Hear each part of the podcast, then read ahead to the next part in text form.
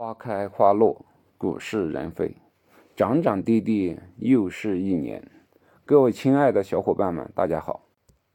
在股票市场进行投资，涨涨跌跌那是常态。那是否能用基金投资的方法来减少波动呢？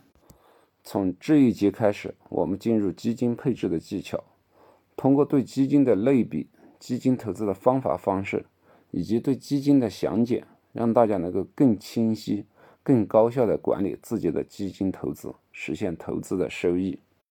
首先，我们来看一下基金投资的优势。它具有集合投资、分散风险、专业理财的特点。在股票市场上，我们拿一万块钱可能只能买到一至两只股票，但这一万块钱要是投资到基金上，可以帮你买进几十只股票，分享几十只股票带来的红利收益。这就是集合投资。债券基金也是同样的，买进一只债券基金，里面可能包含了几十只债券的投资。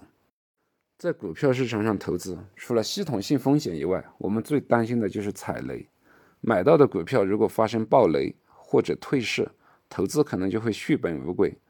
但一只基金投资的股票很多，其中的某只股票发生暴雷，只会对其收益有少部分影响，整个投资的风险就被分散和降低了。专业理财才是基金投资最重要的理由。还是以股票基金为例。我们作为普通的投资者，买一只股票，首先要看的是财务报表。但是我们并不具备专业的财务能力，所以并不能对财务数据做一个很好的评判。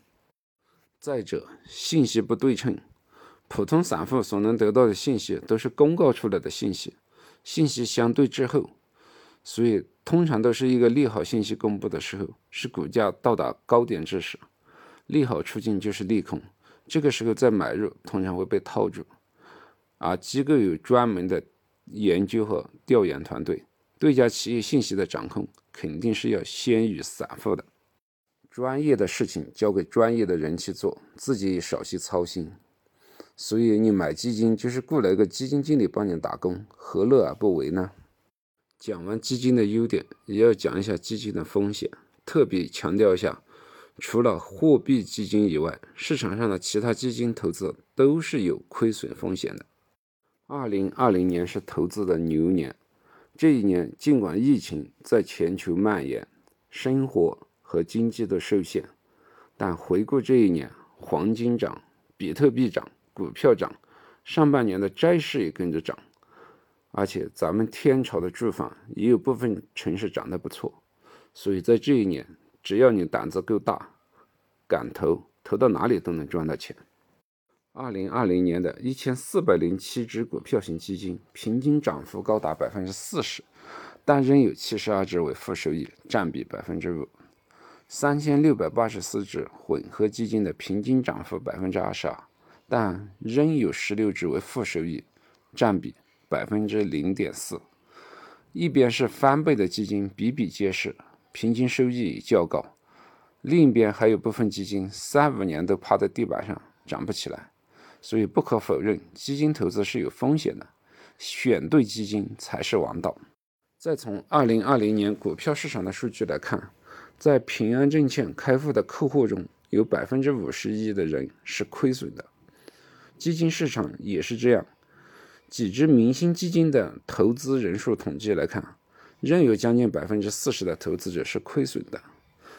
股票涨得好，这么好，基金涨得这么好，但是仍有人亏损。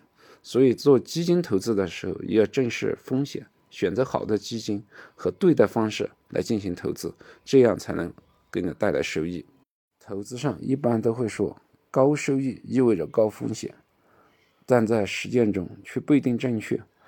我们从去年的两个类比的基金来看，QDII 基金负收益的基金数量占比为百分之十七，平均收益只有百分之十五；混合基金平均收益虽然高达百分之二十，但负收益的基金数量只占比百分之零点四。同样，债券型基金要承担百分之五的负收益风险，才能得到百分之四的收益。而股票型基金承担百分之五的负收益风险，却能得到百分之四十的平均收益。所以，只要有正确的方式，选对正确的标的，风险不一定和收益成正比。这一节就分享到这里，如果喜欢，欢迎关注顺思财宝。